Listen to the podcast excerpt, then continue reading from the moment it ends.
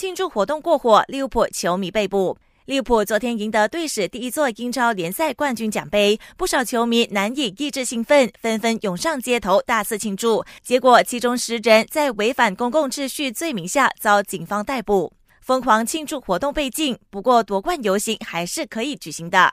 利物浦市政府证实，红军可以举办夺冠游行，但估计需要等到疫情受控之后了。提前加冕英超冠军后，有消息说，接下来的七场比赛，对手都会列队欢迎红军进场。不过，有媒体认为，球队并没有义务列队欢迎仪式。如果球员不愿意参加，主办单位不能强制他们。